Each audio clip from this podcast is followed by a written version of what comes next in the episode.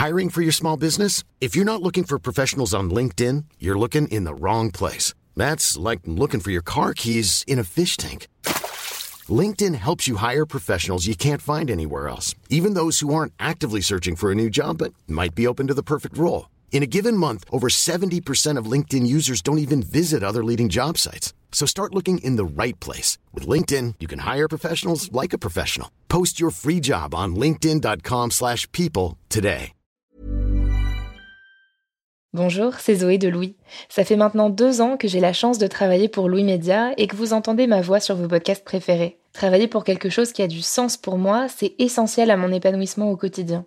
Et vous, comment se passe votre relation au travail? C'est plutôt épanouissant et enthousiasmant ou plutôt boule au ventre et des motivations Si vous êtes dans le deuxième cas et que vous comptez chaque semaine le nombre de jours qui vous séparent du week-end ou des prochaines vacances, je vous recommande plus que jamais le parcours Chance, partenaire d'émotion. Chance est une communauté d'entraide professionnelle pour aider chacun et chacune à trouver sa place dans le monde du travail. La communauté Chance a une méthode unique qui a fait ses preuves. La première étape, c'est celle du bilan de compétences. En trois mois seulement, vous allez pouvoir redéfinir vos objectifs pro et renouer avec ce qui vous anime vraiment, avec l'aide d'un coach professionnel qui vous sera dédié. La deuxième étape, c'est celle du passage à l'action. Une fois votre projet défini, toute la communauté Chance sera à vos côtés pour donner vie à votre projet. Un collectif hyper engagé, prêt à vous épauler et à vous ouvrir son réseau. Si ce message résonne en vous, je vous invite à vous rendre directement sur le site chance.co pour faire le point gratuitement avec un conseiller et changer ce qui ne va pas ou plus dans votre vie pro. Bonne écoute Avec l'été, on vous propose de réécouter certains de nos épisodes favoris de Travail en cours. Des épisodes qui abordent de nouvelles manières d'envisager le travail, qui présentent des organisations de travail innovantes et qui pourraient être pertinentes pour vous pour trouver un meilleur équilibre dans votre vie professionnelle. Bonne écoute et bel été. Louis.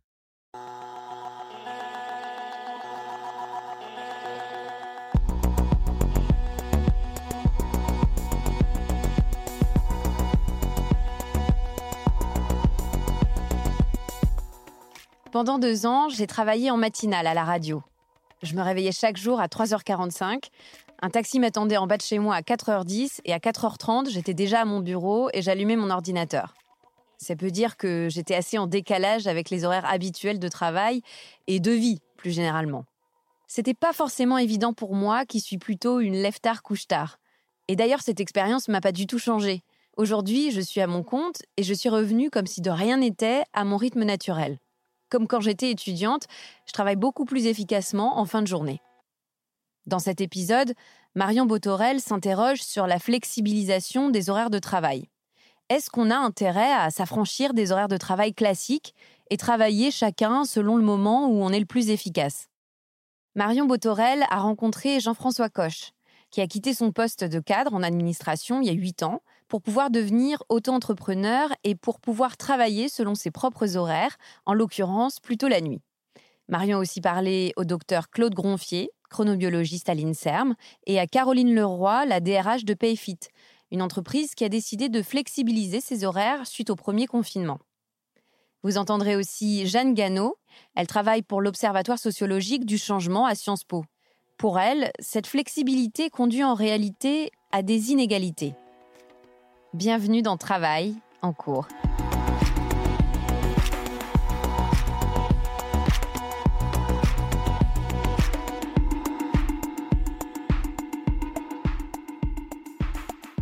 Pendant le confinement, vous avez peut-être remarqué que vous n'avez jamais été aussi concentré qu'avant 8 heures, quand le calme du petit matin règne encore. Ou alors, vous avez fini par décider que vraiment impossible de vous mettre à travailler après le déjeuner, enfin jusqu'à 16 heures autant abandonner ou faire semblant. Rassurez-vous, vous, n'êtes pas seul. Selon un sondage de 2019, plus d'une personne sur quatre pense pouvoir être plus efficace au travail si ses horaires étaient plus flexibles. Jean-François Coche, lui, s'est rendu compte que des horaires traditionnels ne lui convenaient pas il y a huit ans déjà.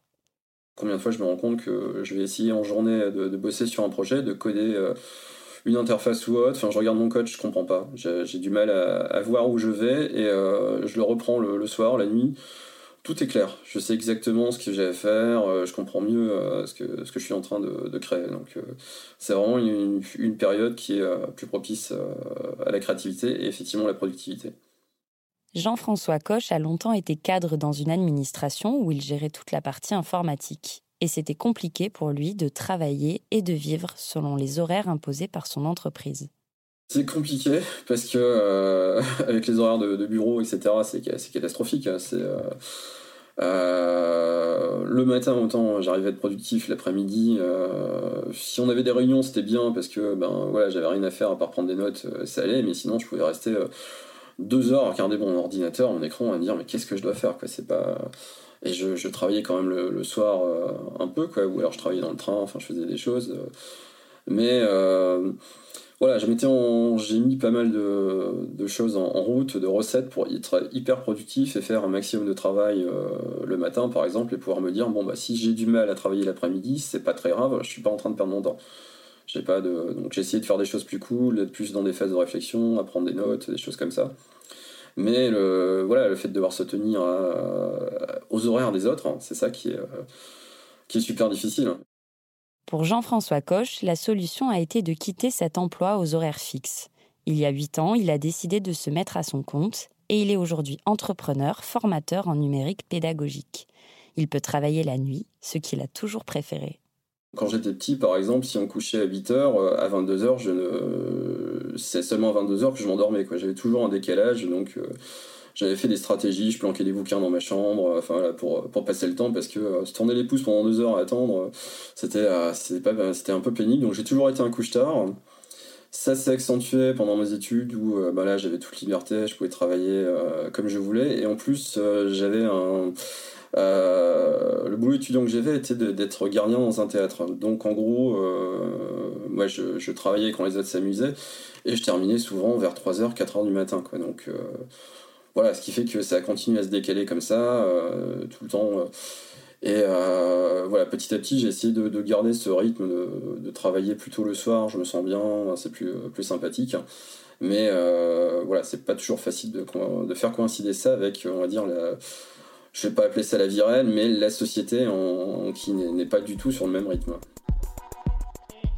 Je suis un nocturne, c'est clair que c'est la nuit, je me sens bien, je suis, euh, je suis chez moi, alors que la journée, euh, bon, bah c'est. Euh, c'est autre, c'est autre chose. J'ai l'impression de, vivre dans un autre monde et, de ne pas être tout à fait intégré à, ce qui se passe.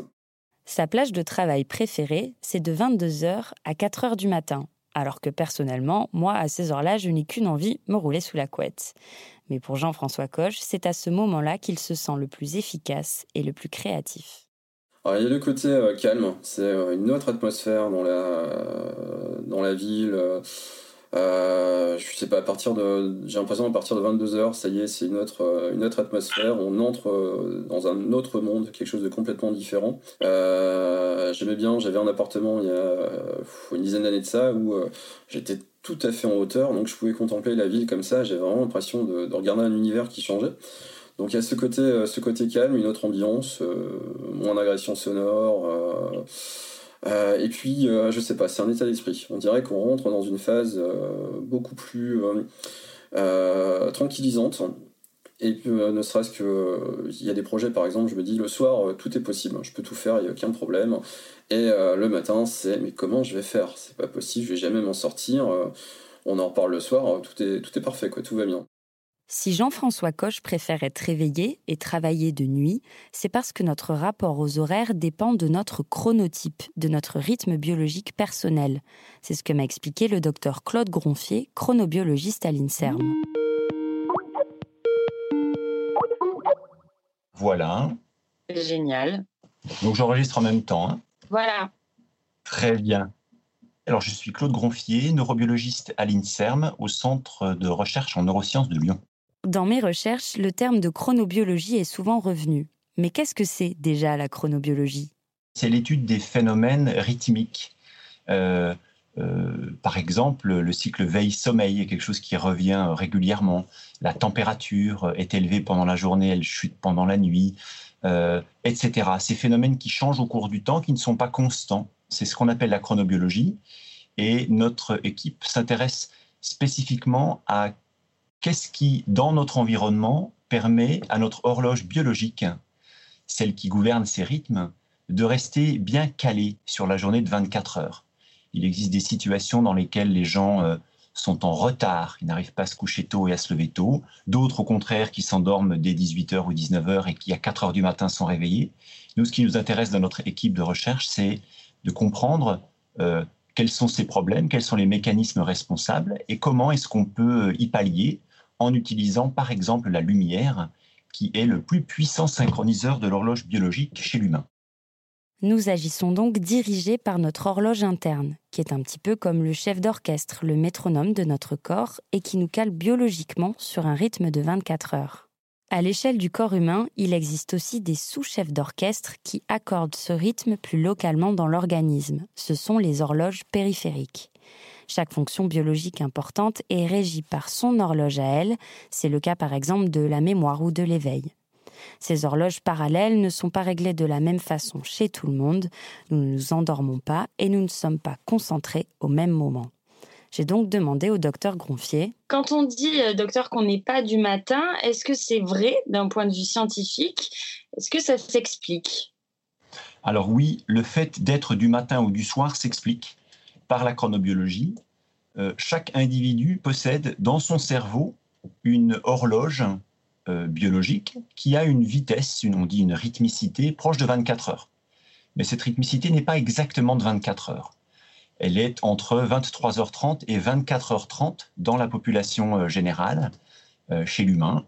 Et ce qu'on a appris au cours des 20 dernières années, c'est que ceux ceux d'entre nous qui ont une horloge un peu lente, 24h15, 24h30, sont généralement des couches-tard lève-tard. Pourquoi? Eh Parce que leur horloge, elle a tendance à prendre du retard tous les jours. 15, 20, 30 minutes de retard chaque jour. Et ça, ça va déclencher un coucher qui est plus tardif et un réveil biologique qui est plus tardif. Sauf que dans la vraie vie, eh bien, on doit se réveiller souvent à des horaires un peu précoces pour aller au travail, à l'école, euh, ou simplement pour avoir euh, des activités euh, de la vie de tous les jours.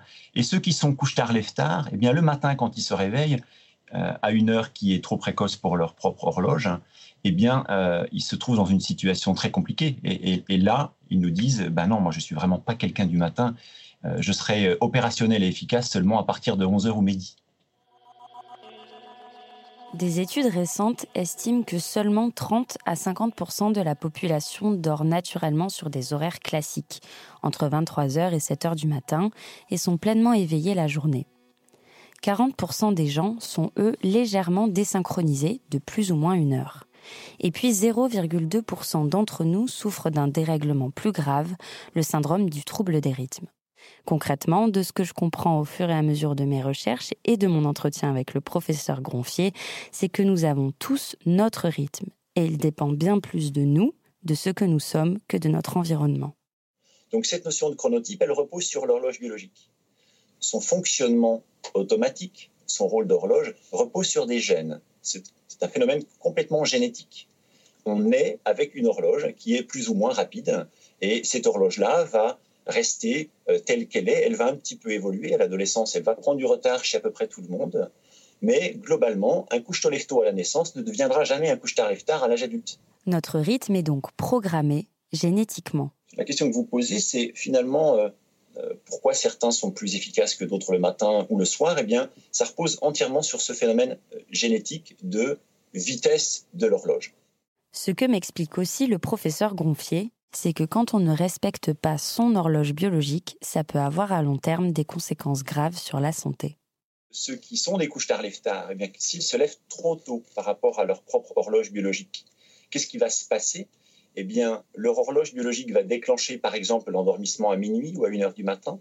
Ils vont se lever à 6 heures ou à 7 heures et ils n'auront pas leur euh, besoin de sommeil assouvi ils n'auront dormi que 6 ou 7 heures, alors qu'ils ont peut-être besoin de 8 ou 9 heures.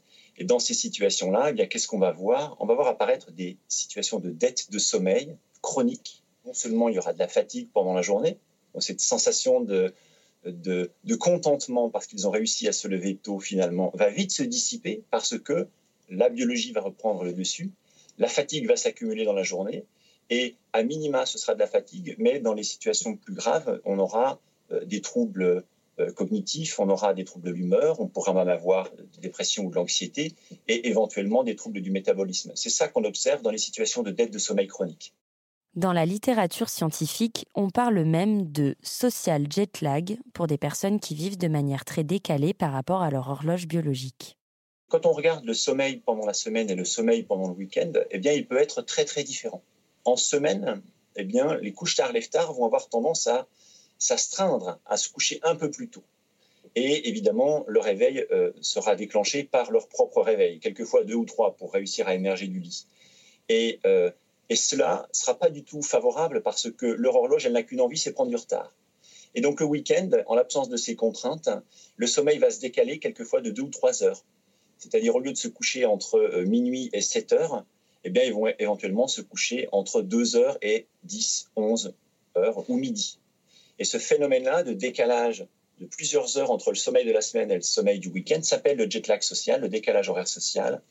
Et euh, qui a été appris euh, là très récemment, on va dire au cours des 3-4 dernières années, c'est que ceux qui sont en, jet lag social sont ceux qui souffrent le plus de dépression, euh, sont ceux qui sont les plus gros consommateurs d'alcool et, de tabac et vraisemblablement d'autres substances. Donc il y a un phénomène addictif qui est exacerbé dans ces populations. Et puis ils ont aussi des troubles anxieux-dépressifs et des troubles de type euh, métabolique. Donc c'est là qu'on en est à l'heure actuelle, c'est là que la recherche en est à l'heure actuelle.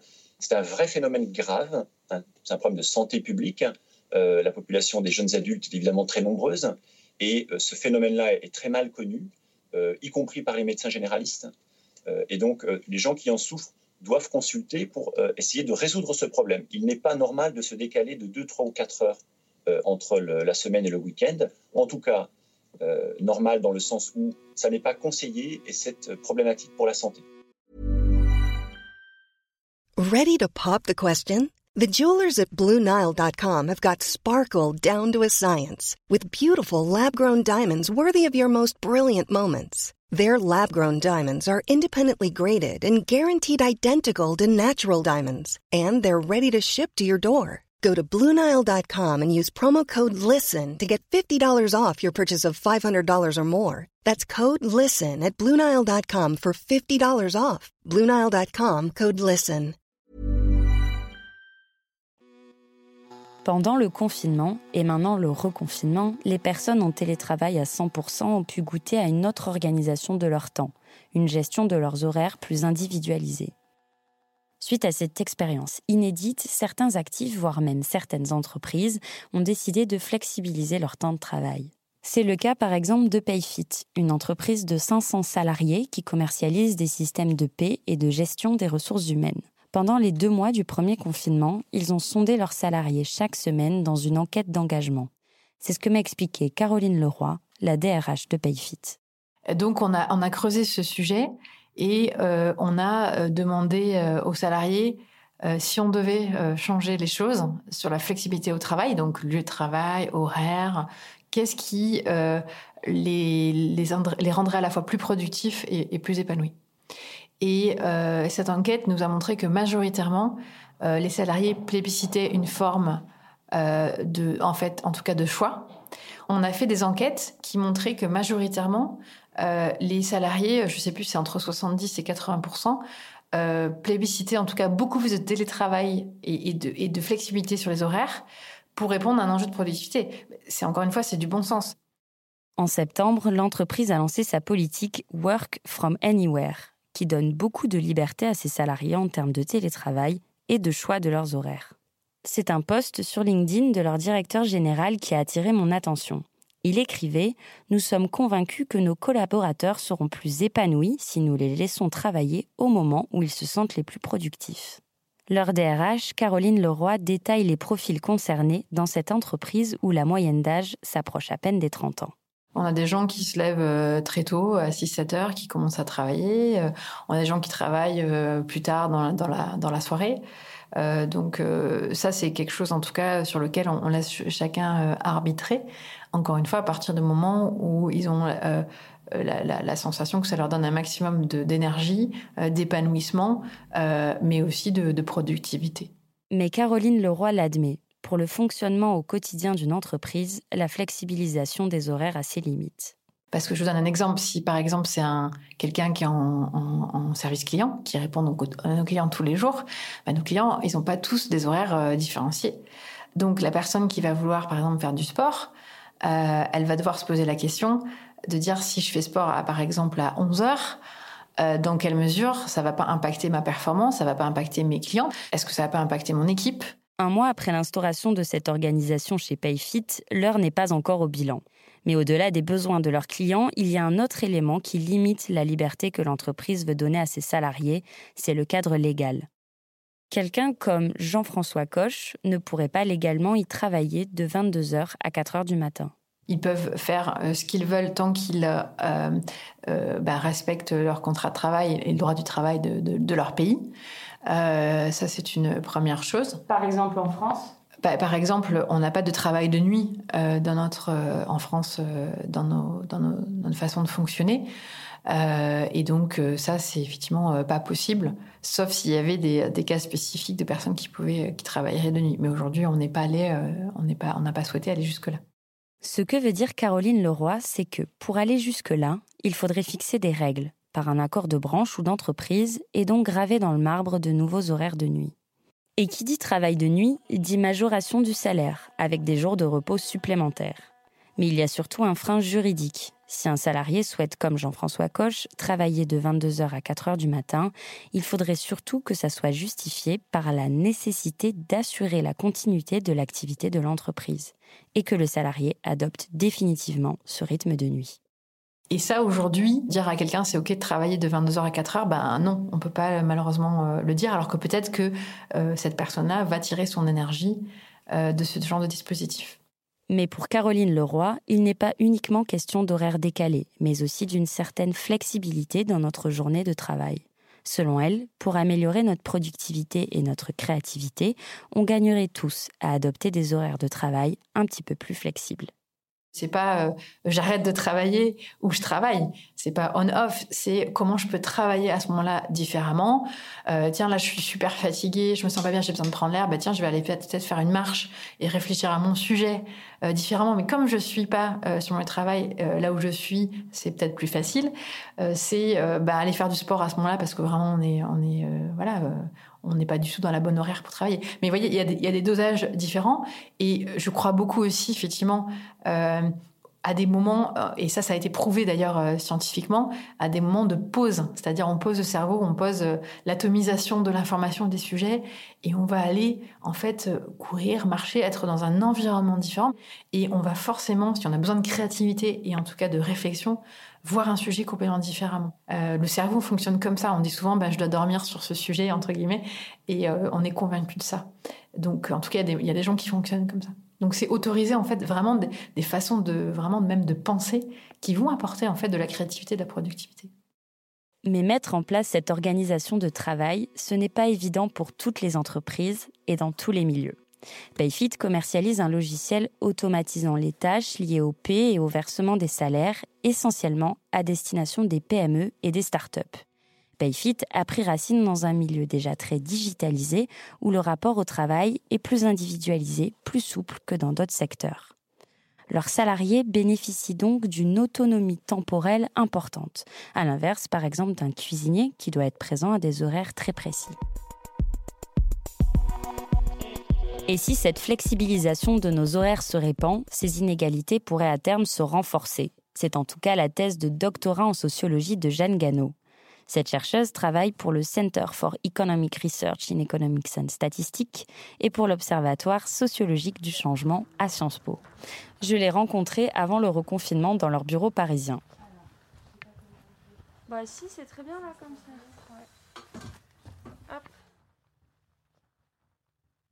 Donc moi, je travaille sur l'autonomie temporelle des salariés, c'est-à-dire la liberté euh, qu'ils et elles ont dans l'organisation de leur temps de travail rémunéré.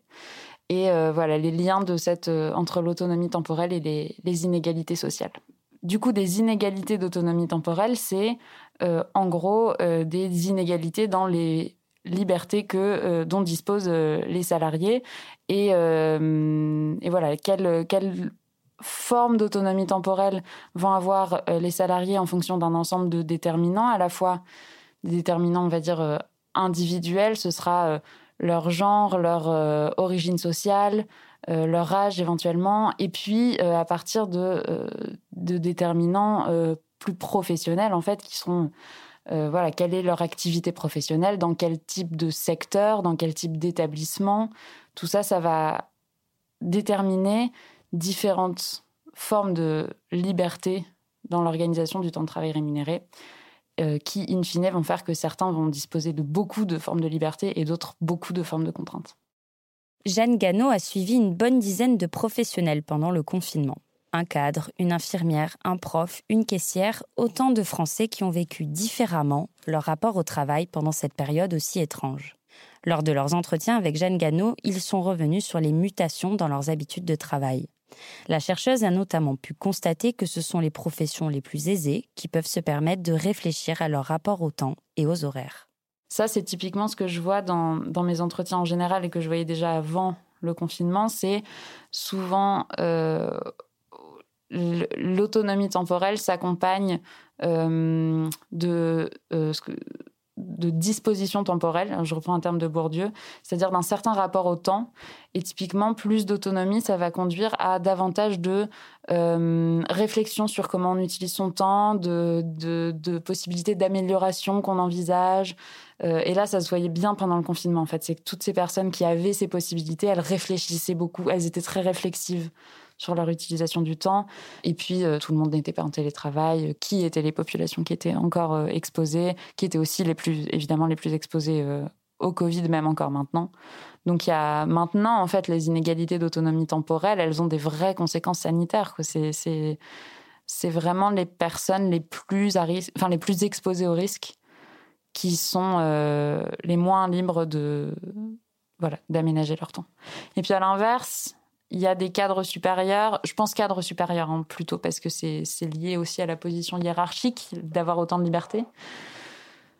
Euh, les cadres supérieurs euh, dans des fonctions de contrôle, par exemple, ils peuvent être amenés à pas avoir, euh, ils ou elles peuvent être amenés à pas avoir tellement d'interactions et du coup à être capables d'être très autonomes dans l'organisation de leur calendrier et du coup oui, dans ce cas, pour ces personnes-là, euh, ça peut être tout à fait euh, possible de, suivre leur rythme chronobiologique. Et à l'inverse, pour Jeanne Gano, ceux qui ont le moins de responsabilités sont justement ceux qui sont les plus contraints par rapport à leurs horaires. Cette contrainte-là, versus la liberté des cadres supérieurs, elle alimente encore les inégalités entre les professions. Le fait que ces personnes bénéficient d'autant de liberté sur leurs horaires, c'est l'occasion pour elles de d'autant plus investir dans leur travail rémunéré euh, et de, euh, on va dire, se décharger d'un ensemble de leurs tâches aux professions les plus contraintes qui sont entièrement dépendantes du coup du rythme de, ces, de cette euh, classe très autonome.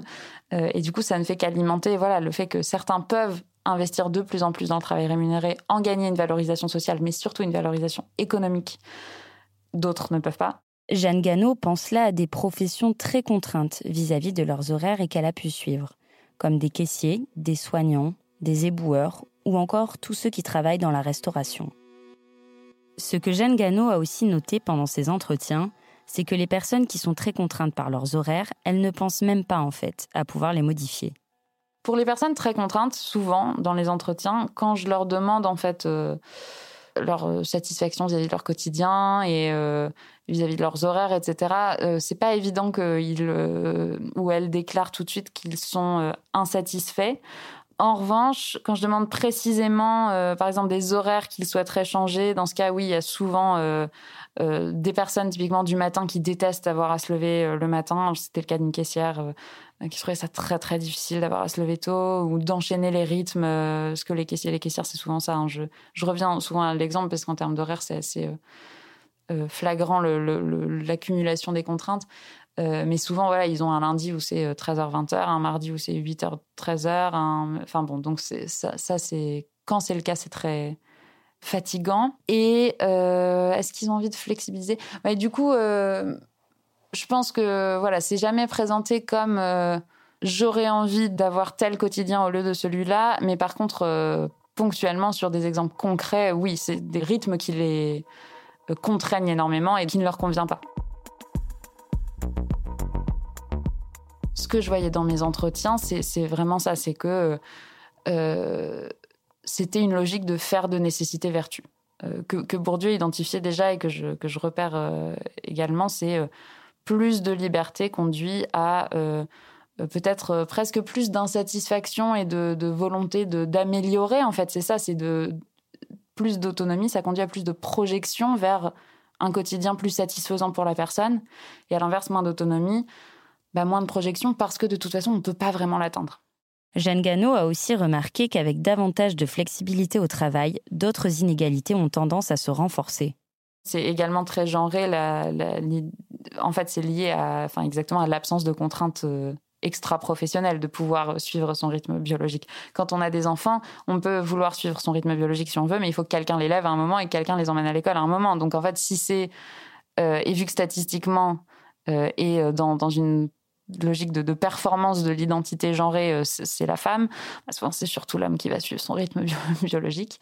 En fait, le capitalisme, il repose un peu là-dessus, c'est-à-dire l'homme, il peut travailler aussi longtemps qu'il veut, dès lors qu'il a une épouse qui prend en charge toutes les charges domestiques et mentales et euh, familiales à la maison. Donc, euh, l'autonomie temporelle, elle reflète exactement ça. C'est en avoir, c'est l'occasion d'exprimer des normes de genre et des normes sociales qui vont, euh, qui vont voilà, exacerber les, inégalités qu'on repère euh, par ailleurs. Sans garde-fou, une plus grande flexibilisation des horaires, ce n'est donc pas forcément souhaitable.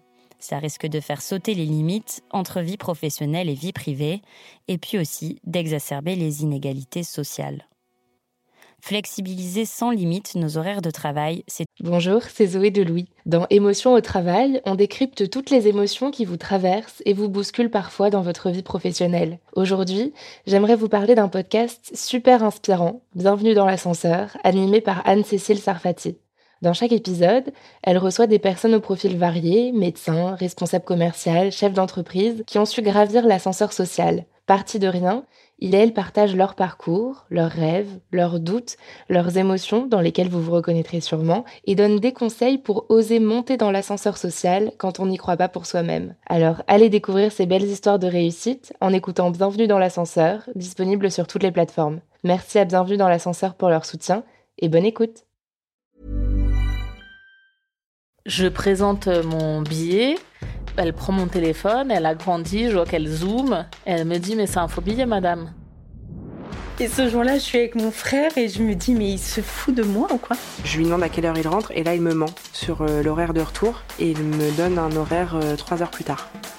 Sur les coups de midi, je sais pas pourquoi, je vérifie mon application bancaire et je me rends compte que j'ai été débité de 400 euros sur mon compte bancaire. Je vois le, policier regarder euh, son écran, on voit qu'il y a un pavé, quoi. Et euh, là, il me regarde et il me dit, monsieur, je peux pas vous dire ce qu'il y a sur mon écran. Par contre, regardez-moi bien droit les yeux, fuyez. Je fais une marche arrière. Et à ce moment-là, une jeune fille arrive en courant. On lui hurle par la fenêtre que nous sommes toutes ces meufs. Donc je lui dis à toi, ramène ton cul ici tout de suite parce que ça va partir en cacahuète. Lover, voleur, une série de quatre épisodes tournée par Lisanne Larbani après son enquête dans Libération à propos de Lesty, le caméléon de Tinder, et à écouter à partir du 22 avril dans Passage, notre podcast d'histoire vraie. À très vite. C'est aussi une utopie. Il faut composer avec les contraintes sociales et familiales. Le mode de vie actuel de Jean-François Coche le montre d'ailleurs plutôt bien. S'il est célibataire, sans enfant, et qu'il a plus de liberté qu'avant, il doit quand même s'adapter à ses clients, et il finit par se conformer le plus souvent à des horaires classiques. Il lui arrive de s'accorder quelques créneaux par mois pour respecter de temps en temps son rythme biologique à lui et travailler la nuit. Pour que chacun y gagne, individuellement, mais aussi à l'échelle de l'entreprise, et même plus largement pour qu'on vise ensemble un meilleur épanouissement au travail, le premier pas serait déjà de prendre conscience de nos différences et de nos contraintes individuelles, et de donner un petit peu plus de souplesse et d'autonomie temporelle à chacun. Vous venez d'écouter Travail en cours. Si vous voulez nous raconter une histoire à propos de votre travail, vous pouvez nous écrire à hello at louismedia.com. Cet épisode a été réalisé par Marion Botorel, Louise Emerlet est chargée de production, Cyril Marchand était au montage et à la réalisation, la musique est de Jean Thévenin et le mix a été fait par Olivier Baudin. Marion Girard est responsable de production et Maureen Wilson, responsable éditoriale. Mélissa Bounois est à la direction des productions et Charlotte Pudlowski à la direction éditoriale. Vous pouvez nous retrouver là où vous avez l'habitude d'écouter vos podcasts Deezer, iTunes, Spotify, SoundCloud. Vous pouvez aussi nous laisser des commentaires et des étoiles. Et si l'épisode vous a plu, n'hésitez pas à en parler autour de vous. Et si vous aimez ce podcast, découvrez les autres podcasts de Louis Émotion, le Book Club, Fracas, Passage. À bientôt!